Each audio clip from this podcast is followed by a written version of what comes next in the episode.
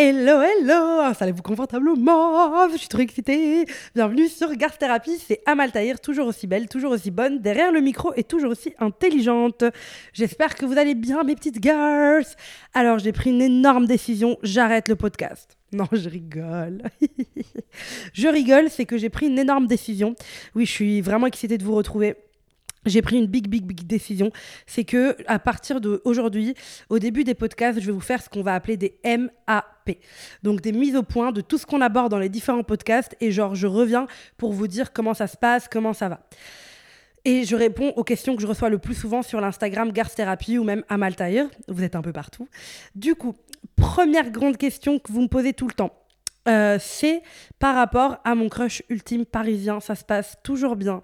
Il est hot, il est beau, il a les yeux bleus, il est incroyable. Il veut bien faire le podcast, mais le problème, c'est qu'à chaque fois qu'on se voit, il y en a un des deux qui oublie. C'est horrible.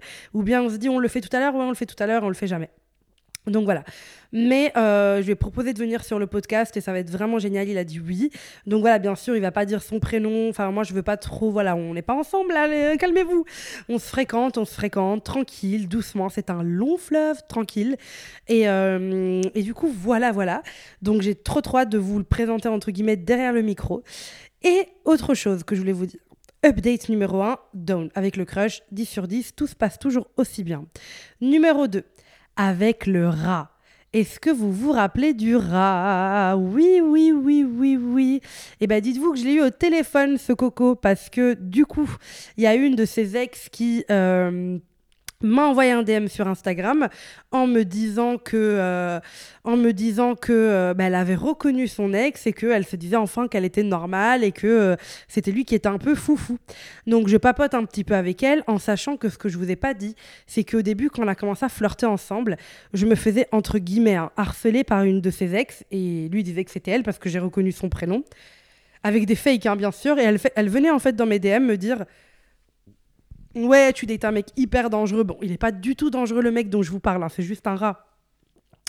Donc j'étais un peu un peu dubitatif dans le sens où je pense pas qu'il soit dangereux ou, quoi que ce soit, tu vois, c'est pas un mec toxique, mais c'est un rat, quoi. Point, period. Du coup, euh, c'est vrai que bon, euh, bon, voilà, voilà. Et du coup, euh, ben, en fait, du coup, je lui ai dit, ah ben, c'était pas toi l'ex par hasard qui marcelait, etc. Donc elle dit que non, pas du tout, qu'elle vient de découvrir le podcast. Honnêtement, je la croyais moins 10 sur 10. Hein. Enfin, vraiment, même si tu passes par là, Mago, il y a aucun problème, mais je, je te croyais pas ni du premier message au dernier. J'ai tout de suite su que c'était elle, il m'en avait parlé en long, en large, en travers etc., etc., etc.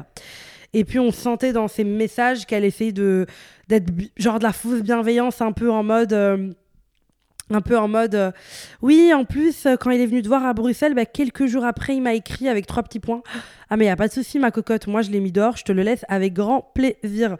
En tout cas ça m'avait pas l'air très honnête. Maintenant je me dis c'est une femme c'est peut-être une femme qui a été blessée je ne sais pas ce qui s'est passé exactement entre eux. Mais euh, en tout cas ce que je sais c'est que euh, eh ben lui c'est un rat quoi. Enfin c'est tout period. Et euh, du coup, ben voilà, j'ai papoté un petit peu avec elle. Euh, au début, j'étais en mode bon, si tu dis que c'est pas toi, je te crois. Donc, en vrai, je peux pas confirmer que c'est elle, mais lui, il m'en avait parlé en long, en large, en disant que c'était clairement elle. Et du coup, j'étais en mode bon. Et, euh, et du coup, bref, bonne continuation. Enfin, je lui, je lui ai plus répondu. Mais par contre, elle me disait oui, il parle très mal de toi, etc. Donc, je me suis dit, le mec, bon, vous me direz, Amal, t'as quand même fait un podcast sur lui. Oui, d'accord. Mais c'était vrai, je n'ai raconté que la vérité et du coup je, l'ai appelé, ce petit bonhomme. Je l'ai appelé, je l'ai appelé, je l'ai appelé. Et euh, je lui ai dit, bah, qu'est-ce qui se passe? Pourquoi j'ai ton ex dans mes DM Et pourquoi elle me dit que tu parles genre, euh, soi-disant, de manière euh, mal de moi, quoi? Et là, il était en mode, mais j'ai écouté le podcast, elle est venue m'envoyer un message, elle m'a dit que tu avais fait un podcast sur moi. Donc en fait, il n'avait pas vu le podcast, il l'a vu parce qu'elle lui a envoyé. Et du coup, j'étais en mode, bah, je n'ai raconté que la vérité. Enfin, je veux dire, mais, enfin, tu, tu vas dire que je mens. Tu veux que je ressorte les tickets de caisse. Tu veux que je ressorte les relevés de compte. Tu veux qu'on appelle les gens qui t'ont vu ne pas payer. Tu veux qu'on appelle les gens qui t'ont entendu. Oh! Et il est en mode, euh, non, mais c'est juste que je trouve que tu as raconté 50% de l'histoire. Tu aurais dû dire qu'il y a une fois. En fait, ce qu'il voulait que je dise, donc je le dis là, maintenant, tout de suite. Ok, on va parler français. Euh, c'est quoi qu'il voulait que je dise? Putain, j'ai oublié. Ah oui, c'est que une fois, euh, j'ai voulu Ken et j'étais à Paris et on était à la même soirée et du coup, je l'ai Ken. Voilà Voilà, voilà. donc c'est ça qu'il voulait que je dise absolument. Euh, voilà, c'est dit, hein, donc c'était très simple. On était à une soirée et on était à la même soirée puisqu'on a des amis en commun et que ce mec-là, c'est un mec de... Bon, vous savez, je l'apprécie, genre, c'est juste que c'est un raf, hein. c'est comme si tu me dis, Amal, t'es brune. Oui, c'est un fact, genre, il n'y a pas de souci, genre. Et du coup, hum, on était à cette même soirée et euh, du coup, euh, et du coup, ben, j'étais en mode, j'avais envie de m'envoyer en l'air. Et du coup, lui aussi, et du coup, on s'est envoyé en l'air dans les toilettes d'un bar. Putain, j'ai honte. J'ai fait des dingueries parfois, moi, dans ma vie. C'était sympa, c'était un peu mon ex. Bon, ben voilà, pourquoi pas. Hmm. C'était sympa, on va pas se mentir.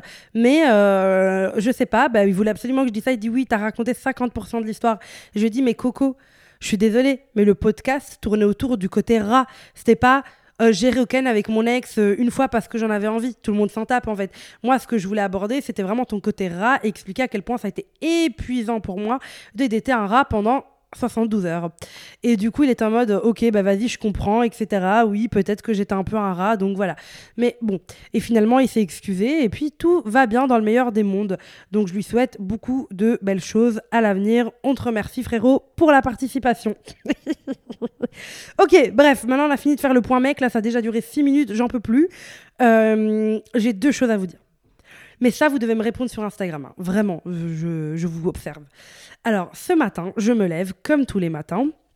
Je me lève avec mon crush et je lui avais promis un petit déjeuner vous me voyez moi, je suis pas du tout faite pour ce genre de choses, mais il me fait tellement tout le temps à manger que j'étais en mode ouais là il faut vraiment que je fasse un petit déj, je lui avais promis, donc je fais une petite table et tout, euh, voilà traditional wife vibe un petit peu. Euh, bon, j'étais quand même en mode chouin avec mon peignoir ouvert, mais bon, j'étais quand même en mode un peu wifey. Enfin voilà. Et du coup, euh, du coup, il part, il part tôt, il travaille hein, heureusement. Et là, je regarde mes, mails. Et là, je vois un mail vraiment à 7 heures pétante là de une jeune femme très agréable qui me propose un partenariat, une collaboration. Chose qui arrive, on est d'accord, très souvent. Donc je lis l'email du partenariat et en fait c'est différent que d'habitude, c'est un voyage. Donc je me dis ah bah, c'est sympa, un voyage, euh, euh, en vrai c'est stylé. Et en fait, elle me parle pas que de moi, elle me parle de vous. Et elle me dit que je pourrais avoir l'occasion de prendre 10, euh, bah, d'entre vous en voyage. Alors, bah, du coup, c'est payant, bien sûr. Du coup, parce que je, vous vois déjà vous emballer. Du coup, c'est payant, mais genre, par exemple, en fait, c'est que euh, bah, c'est avantageux parce que c'est tout un prix pour l'avion, l'hôtel, les activités, etc. Et euh, du coup, je me suis dit, mais est-ce qu'il y a des gens qui seraient chauds pour partir, pour qu'on parte en voyage de garce, genre, enfin, ça serait ouf. Mais je sais pas du tout quand, elle m'a, quand je l'ai eu au téléphone carrément après. Et je lui ai dit, bah, en fait, juste, je ne sais pas. Est-ce que les gens auront envie de partir en voyage? Moi, je me vois grave réunir 10 d'entre vous euh, à Bali. Je crois que Bali, c'était genre 1900 euros pour tout. Avion, hôtel, petit déjeuner, etc., tout compris. J'étais en mode, bah, oui, pourquoi pas, tu vois. En vrai, pourquoi pas se faire euh, dix jours, de, une semaine de garce euh, euh, à l'autre bout du monde. Il y avait l'Italie aussi, je me suis dit, c'est pas mal l'Italie, c'est pas loin, mais c'était beaucoup plus cher que Bali. C'était genre 2700 et, par personne, voilà. Et j'étais en mode, mais c'est ouf. Et du coup, je sais pas, dites-moi, est-ce qu'il y en a qui aimeraient partir en voyage entre garces avec dix meufs qu'elles connaissent pas et apprendre à connaître des nouvelles personnes à Bali? Du coup, voilà, je sais pas pourquoi. Ça me paraît complètement lunaire, mais bon, on sait jamais. Euh, moi, franchement, je suis hyper chaud. Enfin, genre, j'étais en mode, bah ouais, carrément. Enfin, je me vois grave, vous, de vous rencontrer en vacances, enfin, créer un truc entre meufs, passer 10 jours comme ça entre meufs dans une maison à vraiment se kiffer, euh, enfin, faire des activités parce que du coup, moi, je ferais des workshops, etc. Enfin, ça peut être vraiment génial pour le coup. Et, euh, et, du coup, voilà. donc, je ne sais pas du tout. Je prends d'abord la température sur le podcast avant de la prendre en story. Donc, dites-moi quoi. Ok. Donc ça, on a fait la MAP crush ultime 10 sur 10. On a fait la MAP du rat. Bon, on va lui mettre un 8 sur 10 pour la discussion, ça allait vers la fin. Et euh, je vous ai parlé de la nouvelle collaboration que je ne sais pas du tout quoi dire. Je ne sais pas du tout. Je suis hyper chaude. Mais, euh, mais ça dépend de vous. Donc je ne sais pas si ça peut chauffer des gens de partir à Bali. Donc dites-moi quoi. Et puis, et puis, et puis, et puis, j'ai euh, eu une idée putain. en fait, j'ai eu une idée. En fait, vous voyez, il y a quelques années, euh, en fait, on m'a toujours, il y a une phrase qu'on m'a toujours répété quand j'étais euh, quand j'étais euh, plus jeune, euh, même maintenant. C'est une phrase qu'on me dit souvent. On me l'a redit là, bah, il y a justement hier, et ça m'a fait un tilt. Hier, j'ai fait une, une, interview avec Pauline, Pauline qui est une journaliste incroyable, et elle a son podcast où j'ai participé. Je vous partagerai le lien, elle est incroyable, et elle connaît bien Garth Therapy d'ailleurs, la petite Pauline. Et du coup, bref, et en fait, on m'a toujours toujours fait la blague, vraiment depuis mes 18 ans, en mode mais putain, tu devrais faire du stand-up, t'es hilarante, t'es super drôle, etc. J'ai relevé le défi et ça a été un franc succès. Donc j'ai fait 3-4 scènes, je pense, il y a quoi, 3 ans, qui ont été un succès, genre euh, euh, standing ovation, là les gens étaient debout, ils applaudissaient et tout. Moi je, j'étais en mode, mais quoi? Me dites pas que c'est ça ma carrière, enfin c'est sympa, mais je me vois pas humoriste quoi. Donc j'étais en mode, what the fuck? Et en fait j'ai arrêté parce que vraiment le but de venir pour faire rire des gens, Hum, je sais pas, ça enfin pas ça m'angoisse, mais genre j'en sais rien si les gens vont rire. Moi j'ai un humour qui est un peu décalé, qui est un peu hot, etc. Mais en fait, hier, Pauline, elle m'a dit un truc, elle m'a dit tu devrais trop, parce que c'est une phrase qu'on me dit tout le temps, tu devrais trop faire un one-woman show, tu devrais trop faire ça, etc. Et j'étais en mode, waouh, je sais pas. Et en fait, elle m'a dit, Pauline, elle m'a dit un truc qu'on m'avait jamais dit, c'est le one-woman sex. Et j'étais en mode, mais de ouf. En fait, c'est comme si je faisais un podcast en vrai. Tu vois, je parlerais des relations amoureuses, du sexe. Le but, c'est bien évidemment de rire, mais pas en mode humoriste. C'est vraiment en mode scène, quoi. Tu vois, genre de parler de nos petites racades, nos conneries, etc., etc. Je me dis, ça peut être super stylé d'organiser genre une salle à Paris, quoi, une première fois, le, le One Woman Sex. C'est super drôle. Et euh, franchement, ça m'a fait plutôt kiffer. J'étais en mode, ben en fait, ouais. Je trouve ça hyper drôle, mais j'aimerais bien avoir votre avis. Je sais pas, ça fait un truc dans mon cœur, genre ça bouffe, tu vois. Et je fais déjà des conférences, j'ai fait un peu de stand-up, enfin un peu, j'en ai fait trois fois, mais c'était une réussite, donc je considère que je peux le mettre dans mon CV. Mais j'étais en mode, mais c'est génial, genre c'est trop bien. Le one woman sex, je me vois trop le faire, genre je me dis ça peut être hilarant. Je sais pas, dites-moi quoi. Du coup, voilà les trois, quatre petites updates. Donc maintenant qu'on a fait l'update, maintenant qu'on est toutes bien installées, maintenant que vous m'avez envoyé un DM pour me donner votre avis sur le tout passons au podcast. Attendez, je bois.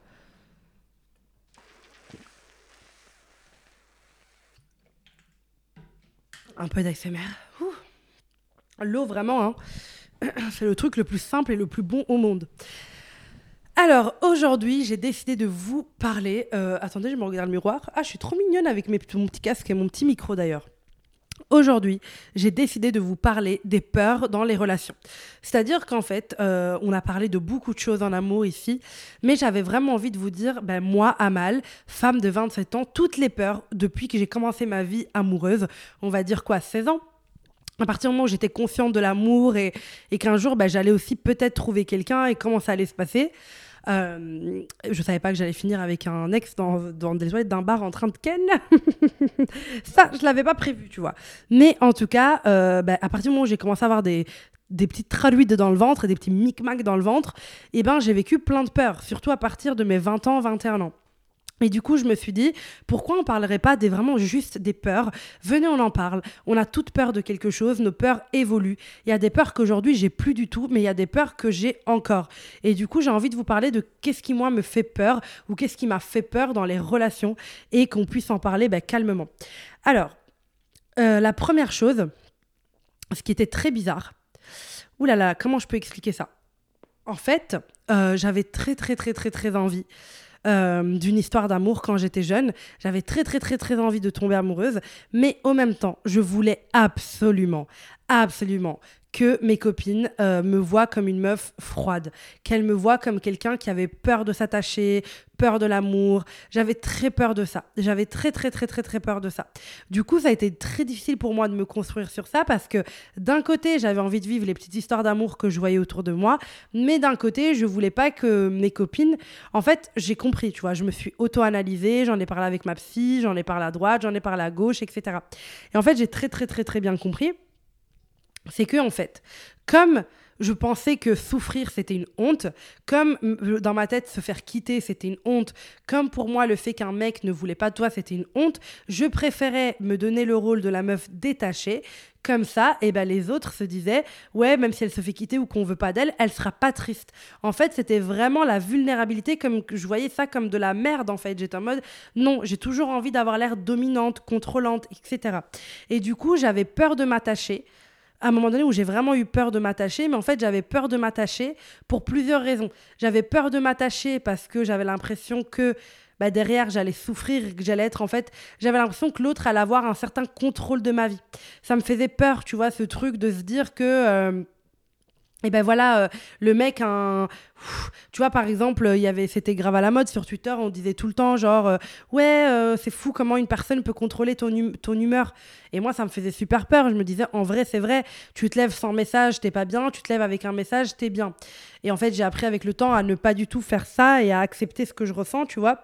Mais j'avais extrêmement peur de m'attacher et en même temps, j'avais très peur de me détacher finalement. Et en fait, j'avais l'impression aussi que j'avais peur de m'attacher par rapport à ce que les autres pensaient de moi. Et en fait, du coup, il fallait se battre pour que mes copines me disent mais tu l'aimes ou pas? Mais tu l'aimes ou pas? Et moi, j'étais là avec ma tête, mais non, nanana, J'avais vraiment du mal. Et en fait, je dis ça, mais à 27 ans, c'est un petit peu. Il y a parfois où c'est aussi cette petite galère, mais elle est différente, je vous l'expliquerai après. Mais en tout cas, je sais que j'avais très peur de m'attacher, enfin, j'avais très peur de ce que. Je pense que j'avais peur de laisser quelqu'un gérer une partie de ma vie, ça me faisait extrêmement peur.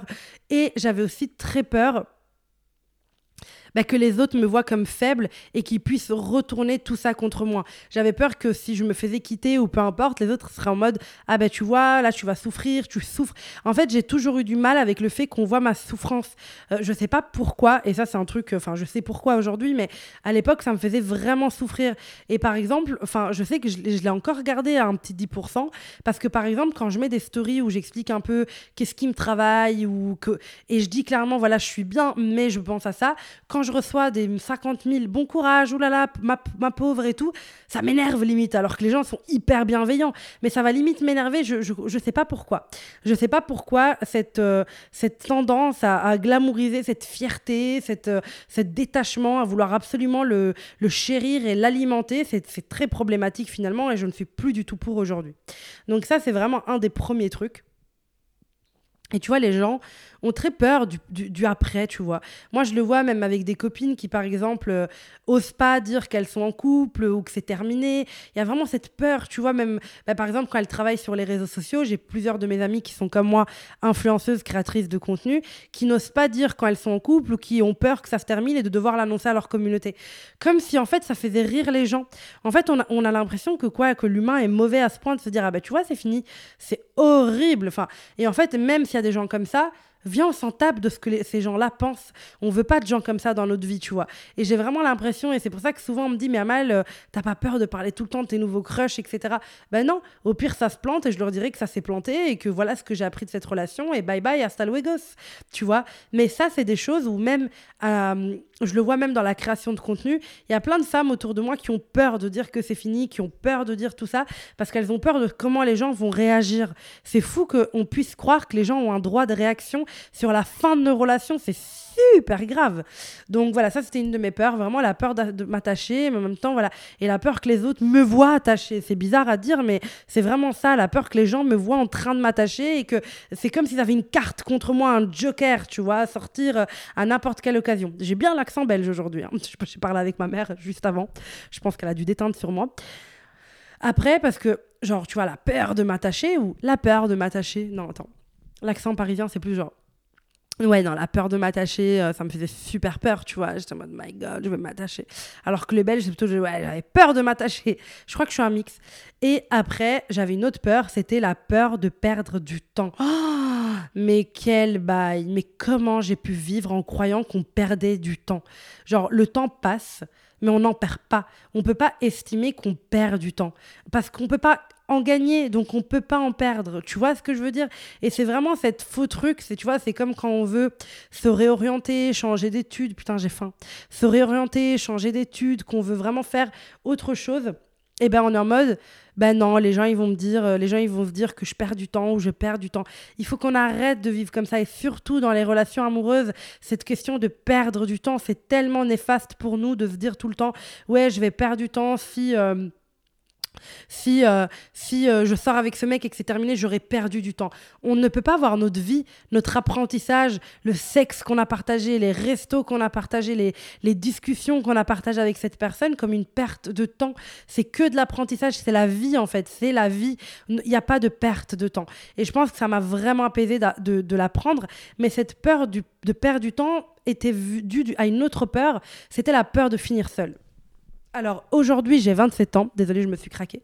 Aujourd'hui, j'ai 27 ans et je peux vous dire que je n'ai absolument pas peur de finir seule. C'est pas quelque chose qui me fait peur parce que je sais que je suis une bonne partenaire, je sais que je suis une bonne personne, je sais que j'ai plein de qualités et que bien évidemment que à un moment donné, je vais aboutir à, quelqu'un euh, un truc un peu plus euh, tu vois, on habite ensemble, on se marie, euh, voilà. Bien sûr que oui. De toute façon, même quand tu te maries et même tu as un enfant, tu ne sais pas comment tu vas finir. Tu peux toujours divorcer. Mais j'avais vraiment cette peur de finir seule, qui est très culturelle chez moi, parce que les femmes dans ma famille, mes tantes, etc., euh, tout, tout, le côté rebeu, en fait, c'était très oulala, attention, attention, l'attention. Et je pense que ça existe chez tout le monde. Mais je sais que vraiment, culturellement, c'est un truc qui était quand même, tu vois, qui pesait, tu vois. Le mariage, c'est vraiment t'as réussi, Mago, tu vois ce que je veux dire? Alors que moi, je le voyais pas spécialement comme ça. Moi, euh, ouf, là là, moi, je dis à mes tantes, moi, je me vois même vivre avec quelqu'un avant de me marier, tu vois, c'est normal. Et elles sont en mode, ah, ah bon, mais tu perds du temps. Mais non, je perds pas du temps, j'apprends. Et ça, c'est bon. Après, ça, c'est c'est des trucs personnels, hein. chacun choisit par rapport à sa culture, sa religion, etc. Mais ce que je veux dire, c'est que j'avais vraiment cette peur d'être seule. Mais vraiment, même j'avais 23 euh, ans, 24 ans, je vous jure, j'étais tétanisée dans mon lit, je regardais le plafond, je me disais, personne personne va jamais vouloir de moi. Je suis pas assez jolie, je suis pas assez intelligente, j'avais tout le temps cette peur. Alors qu'aujourd'hui, je me dis, mais putain, qu'est-ce que t'es bonne, personne te mérite là, regarde-toi là. Aujourd'hui, c'est tout le contraire. Et genre vraiment, c'est ça, c'est un exemple qui est bête, mais c'est le chemin parcouru, le chemin parcouru, tout cet amour que je me suis donné entre temps. Je suis vraiment passée de personne ne va vouloir de toi à mais tu, personne te mérite, Mago, personne te mérite. Et ça, c'est tellement important. C'est pas vrai, bien sûr que les. C'est pas une question de mérite, l'amour, mais c'est un exemple, tu as, capté, j'utilise des petits mots pour te faire comprendre, mais c'est pas vraiment le sens. Mais ce que je veux dire, c'est que j'avais vraiment cette peur de finir seule. Vraiment, c'est vraiment, tu vois, il n'y a pas ça pour les hommes. Genre, il n'y a pas le vieux garçon, euh, il y a la vieille fille, par contre, tu vois. On va jamais dire à un homme, tu vas finir seul avec tes chats. Mais par contre, cette phrase, elle est très connue pour les femmes. Il y a vraiment cette, cette disgrâce, je dirais, dans la solitude féminine, tu vois, dans la société. Il y a vraiment les gens ont du mal avec les femmes qui sont heureuses seules. Euh, et. Euh, et euh, moi, j'avais très peur de ça. À un moment donné, j'avais vraiment peur de finir seule. J'avais peur que personne. En fait, j'avais peur. C'est dur à dire. Mais. c'est dur à dire, mais par contre, euh, je rote à tout va. Hein. Faut que j'arrête de boire de l'eau pétillante. S'il vous plaît, les filles, quelqu'un peut me rappeler de ne plus jamais boire de San Pellegrino ou de Perrier et que j'arrête cette merde? Je suis accro à l'eau pétillante. Je sais pas s'il y en a comme moi, mais voilà. En fait, ce que j'avais peur, et je sais pas, ça partie, j'ai plus peur d'être seule, mais cette petite peur-là, là, celle que je vais décrire là, je pense qu'elle existe toujours un petit peu au fond de moi. C'est d'avoir peur que personne n'arrive jamais à te voir tel que tu es vraiment. Tu vois, je pense que c'est une de mes peurs finalement qui est encore là aujourd'hui, donc 50-50. La peur d'être seule n'est plus là. Mais par contre, c'est ce côté-là de la peur, que personne puisse jamais me regarder et comprendre. Comprendre ma sensibilité, comprendre ma passion, comprendre que mes yeux peuvent briller pour des petites choses comme pour des grandes choses. J'ai toujours eu peur qu'on me voit jamais, en fait. Je pense que, enfin, qu'on me regarde jamais dans le sens vraiment tel que je suis moi-même j'ai toujours vécu dans une sorte d'illusion de perfection, de me dire que tout devait être parfait, tout devait être à sa place, tout devait, tout devait être parfaitement parfait, que je devais prouver, prouver dans le sacrifice, tu vois. Et, euh, et j'ai j'ai toujours eu une peur de comment les gens me voient, de qu'est-ce qu'ils voient de moi, est-ce que ça leur plaît, est-ce que ça leur plaît pas, est-ce que nanani. Et j'ai toujours eu peur de finir avec quelqu'un qui ne me voyait pas tel que j'étais vraiment. J'avais peur de, j'avais peur que personne, aucun homme en tout cas, hein, comme je suis hétéro malheureusement, c'est que personne ne puisse voir cette vulnérabilité, ce, c'est moi, Amal, brute, tu vois, limite, tu vois. Euh, moi j'ai l'impression les couples, tu vois, quand tu vas en vacances dans l'eau, là, comme ça, démaquillé, à poil et tout, c'est un moment où tu te rapproches beaucoup de ta relation, tu vois. J'ai l'impression qu'il se passe quelque chose parce que vous êtes brut, vous êtes humain, il n'y a pas, pas de make-up, il n'y a pas de brushing. Enfin, tu sais, c'est assez intense, tu vois. C'est comme la douche, quand tu prends une douche avec ton crush, avec ton mec, il y a un truc qui se passe dans la douche. Et je pense que j'avais vraiment peur qu'on me voit jamais pour celle que j'étais vraiment. Parce qu'en fait, tous mes ex, j'ai pas l'impression qu'ils aient capté grand chose, tu vois. J'ai l'impression qu'il y en a qui m'aimaient, il y en a qui m'aimaient pas, il y en a qui voulaient juste me tringler, il y en a qui voulaient pas du tout me tringler, mais qui voulaient vraiment une relation sérieuse. Mais j'ai l'impression que malgré tout, il y en avait aucun qui arrivait voir qui j'étais vraiment. Et ça, c'est dû à plusieurs facteurs. Et si je dois être totalement honnête et transparente avec vous, c'est dû à plein de trucs. Enfin, c'est dû au fait que je me suis hyper sexualisée à un moment donné parce que euh, euh, bah, je me disais qu'il y avait que ça et que c'était comme ça que nanani nan. Il y avait cette peur de pas être jolie. J'étais obsédée par la peur de pas être jolie, la peur que, que les gens ne me trouvent pas jolie, qu'on me trouve pas belle. J'ai toujours été ronde, enfin, sauf quand j'ai eu des troubles du comportement alimentaire. Mais j'ai toujours été ronde. Est-ce que je suis trop Est-ce que je suis pas assez trop Et je me voyais, et je pense que c'est pour ça que je suis extrêmement attachée à l'amitié. Et je pense que c'est pour ça que je fais aussi bien mon métier de créatrice de contenu, de podcasteuse aussi maintenant. C'est parce que je vous parle comme si vous étiez mes copines, parce que j'adore l'amitié. Je suis fan de l'amitié. Parce que je pense que mes premiers bons souvenirs où j'étais moi-même et qu'on me voyait vraiment, mais même vous, mais même vous, j'ai l'impression que vous me voyez vraiment, j'ai l'impression que vous, vous m'entendez, vous me comprenez. Même vous, vous, je, je, dis vous et je vous connais pas une par une, mais je, sais qui m'écoutent. Je sais que ce podcast, il va dans les oreilles de gens bien et de gens bienveillants et j'en suis persuadée et j'ai beaucoup de chance à, avoir la communauté que j'ai. Mais ce que je veux dire, c'est que l'amitié, même nous, enfin, on est amis, tu vois, je pense. Enfin, moi, vous êtes toutes mes copines. Quand je vous croise, enfin, vraiment, il y a un truc qui se passe dans mon cœur et j'avoue qu'il y a encore un un truc, on me dit ouais, garde thérapie et tout. J'ai l'impression que on évolue ensemble en fait finalement. Et je me dis, l'amitié, c'est le premier domaine où on m'a vu tel que j'étais. Parce que j'avais pas l'impression que mes parents ils me voyaient comme j'étais. Moi, ce que je voulais, c'était sur le papier convenir à mes parents. Je voulais leur convenir. C'était important pour moi de pas les décevoir.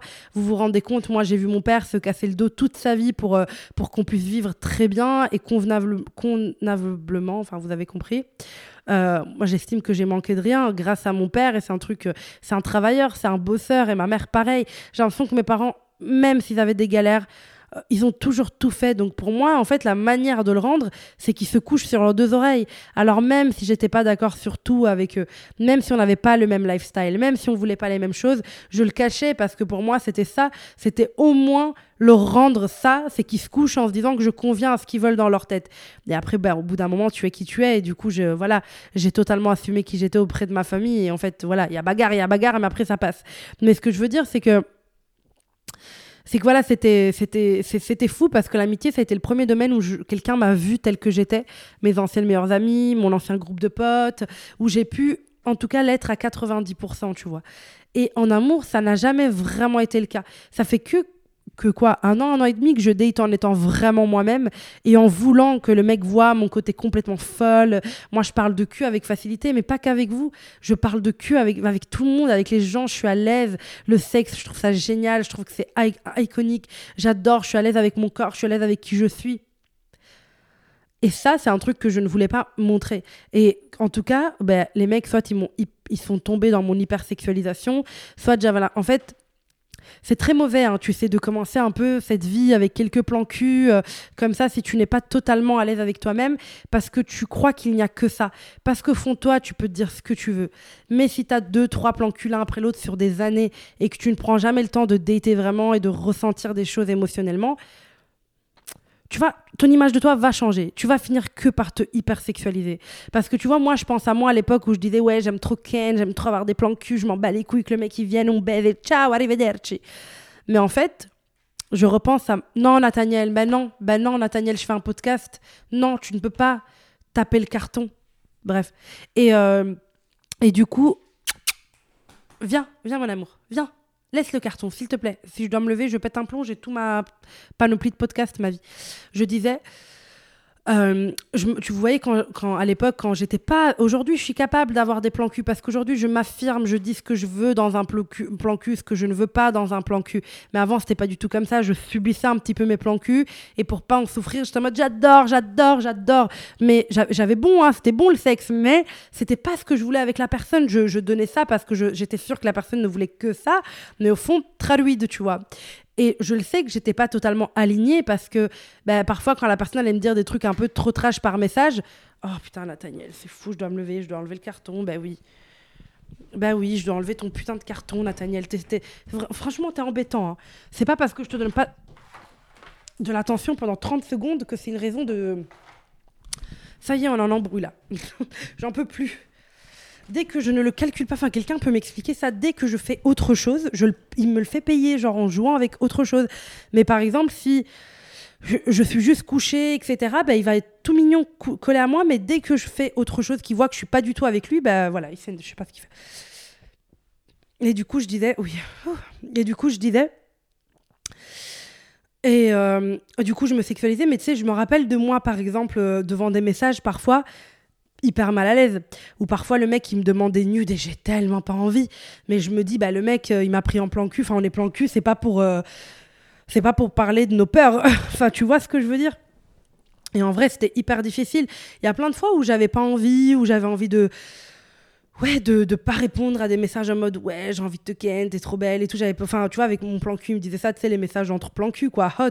J'avais pas envie de répondre à ça, ça me saoulait, j'étais pas d'humeur et tout. Mais j'allais rentrer dans le jeu parce que je voulais que ça soit ok. tu vois, il y a plein de trucs comme ça aussi. Et ça, c'est, euh, ouais, ça, c'est même. Euh, il y a, plein de choses qui ont fait que bah, j'ai eu cette peur-là. J'ai eu la peur qu'on ne me voit pas telle que j'étais vraiment. Cette peur que personne ne voit qui j'étais vraiment. Et aussi, je sortais avec des mecs avec qui je devais m'adapter, en fait, tu vois, m'adapter à ce qu'ils attendaient de moi.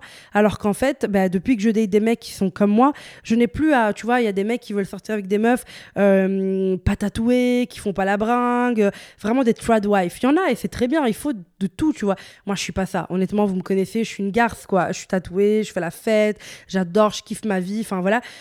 Et je me forçais à sortir avec des mecs qui n'aimaient pas ça, alors que moi, je kiffais ça, mais du coup, je m'étouffais dans mon truc. Soit je mentais, soit, enfin, tu vois. Et du coup, ben, en fait, je m'enfonçais dans personne ne m'aimera tel que je suis, personne ne pourra me voir tel que je suis, personne ne pourra transpercer mon âme. Et aujourd'hui, j'ai compris que si, bien sûr, mais il faut dater des gens qui sont comme toi et qui aiment les mêmes choses que toi, en fait. Ça, c'est extrêmement important.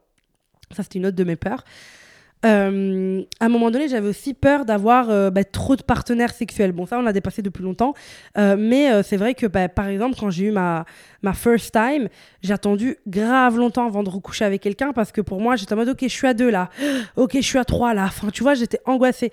Aujourd'hui, c'est plus du tout le cas. Mais je sais qu'à l'époque, c'était un truc qui m'angoissait. Mais on va vite passer à autre chose parce que vraiment, aujourd'hui, j'ai plus rien à dire sur ça, sur ça à part, ne t'inquiète pas de la quantité de tes partenaires, mais de la qualité, comme j'ai vu sur TikTok. Et je valide.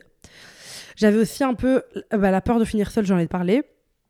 La peur de souffrir, la peur de faire confiance à la mauvaise personne. Et une fois, et un jour, un beau jour ensoleillé, j'ai compris que, je sais pas s'il faisait beau, mais t'as capté, c'est pour la phrase, quoi, ensoleillé. Et eh bien, un beau jour, j'ai capté qu'en fait, on ne pouvait pas vivre sans souffrir. C'est pas normal. On va tous souffrir à un moment donné dans notre vie, on va tous avoir mal, on va tous vivre des challenges. Mais c'est comment on les dépasse, comment on arrive à aller de l'avant qui, ben, en fait, est vraiment important. Et en fait, cette peur de souffrir, oui, mais mon ex, enfin, les mecs, ils ont l'habitude. Moi, je parle avec beaucoup d'hommes qui me disent, ouais, toutes les femmes vont commencer un peu leur date par voilà ce que mon ex m'a fait, elles vont détailler à quel point c'était horrible, etc. Je dis pas qu'il faut pas le faire, mais il faut le faire au bon moment. Pas au début de la relation. Pas au début de la relation. Il faut y aller mollo mollo. Ça sert à rien d'étaler tout ce que tu as subi. Pas parce que tu dois en avoir honte, mais parce que ça ne te définit pas. Donc, en fait, quand tu racontes tout ça à un mec dès le début, le mec qui te dit, OK, meuf fragile, etc. Peut-être pas du tout. T'es une meuf archi forte. T'es une meuf nanani. Et ça, même souffrir ne veut pas dire être fragile. Hein, souffrir veut dire être un humain. Mais ce qui est extrêmement important, c'est de se dire, c'est de se dire, ok, Ok, ok, ok, ok. Est-ce que ça me définit? Les premiers dates, les 5-6 premiers dates, c'est pour faire comprendre à l'autre qu'est-ce qui te définit en majorité du temps. Qu'est-ce qui est la plus grande partie de toi? Commence pas par parler ton ex et de ta souffrance. Ça, laisse-le pour l'intime. Laisse-le pour les conversations intenses. Laisse-le pour les conversations deep. Laisse ça pour plus tard. Dis les choses à son temps. C'est pas parce que tu dis à un homme comment l'ancien t'a fait du mal qu'il ne le fera pas Ah oui, et ça c'est pour tout. C'est pas parce que tu dis à ton nouveau employeur comment t'as pas kiffé ton ancien employeur qui sera au top. Ça n'a rien à voir. Les gens ne vivent que pour eux. Enfin, ils ont eux dans leur tête dans le guidon de toute façon. Donc ça c'est quand même important de le garder en tête. Et souffrir, ça nous arrivera toutes et tous et très souvent. J'avais aussi très peur avant, ça plus du tout aujourd'hui, et j'ai plus du tout peur de souffrir. Aujourd'hui, je me dis, allez, je me lance. Euh, la peur du rejet. J'avais extrêmement, extrêmement peur du rejet. J'avais extrêmement, extrêmement peur de, de voilà, j'avais extrêmement peur qu'on me dise non, que je ne plaise pas, parce que ça me mettait en face d'à quel point moi je me détestais. Si un mec me disait non, que je sentais que je ne lui plaisais pas, inconsciemment, pour moi, c'était clair, c'est que j'avais pas de valeur. Ça me mettait directement face à mon propre miroir, à me dire, tu vois que t'es que horrible, t'es que moche, etc. Aujourd'hui, pas du tout. Aujourd'hui, heureusement qu'on me rejette, heureusement qu'il y a des mecs qui sont pas intéressés, mais heureusement que moi, je suis assez intéressée par moi-même. Et ça, c'est ce qui compte. Ça, c'est le plus important. Et ça, c'est la seule chose qui est réellement, réellement importante. Et enfin, je terminerai par euh, ma peur d'aujourd'hui, en fait, parce que bah, finalement, toutes les autres, je les ai plus trop. Euh, j'ai travaillé dessus, je les ai comprises, j'ai pu vraiment me poser avec ces peurs-là et les comprendre. Mais il y a une peur qui est toujours un petit peu là et qui s'est développée avec le temps par mon expérience de love coach, par mon expérience de sexologue, par mon expérience de femme, quoi. C'est, attendez, je vais monter la charger, je suis à 1%, c'est dangereux de vivre comme ça. J'aime bien vivre dangereusement aussi, euh, c'est grave. Oh putain, le chargeur est sous mon cul carrément. Le chargeur, il faut payer pour être là, monsieur. Attendez, je mets à charger. Voilà. Euh, du coup, ma plus grande peur aujourd'hui, euh, ça reste un petit peu la peur de l'engagement. Ah, la peur de l'engagement. Bah, la peur de l'engagement, voilà. Toutes ces peurs-là, elles existent de plus ou moins de différents degrés il y a plein de choses qui existent différemment, mais j'ai toujours un peu cette peur de l'engagement, j'ai toujours cette peur de me dire, euh, ma garce, elle va se terminer. Et en fait, je me dis quoi, un jour, je ne serai plus une garce là, comme ça et tout. Euh. Et ben en fait, non, je serai toujours une garce au fond de moi-même. Le truc, c'est que euh, je fais un travail sur moi pour le moment. J'accepte que ben, l'engagement, c'est pas mal. L'engagement, ça ne fait pas peur.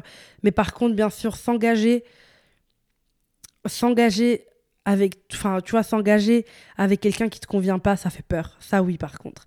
Mais s'engager d'abord avec soi-même. Moi, je me suis fait des promesses, je me suis fait des engagements, les girls. Hein. Je me suis fait des promesses, je me suis, je me suis fait des engagements à moi-même. Je me suis fait des engagements de toujours poursuivre mes rêves. Je me suis, je me suis mis dans des, des engagements avec moi-même. Pour moi, c'est important tout ça.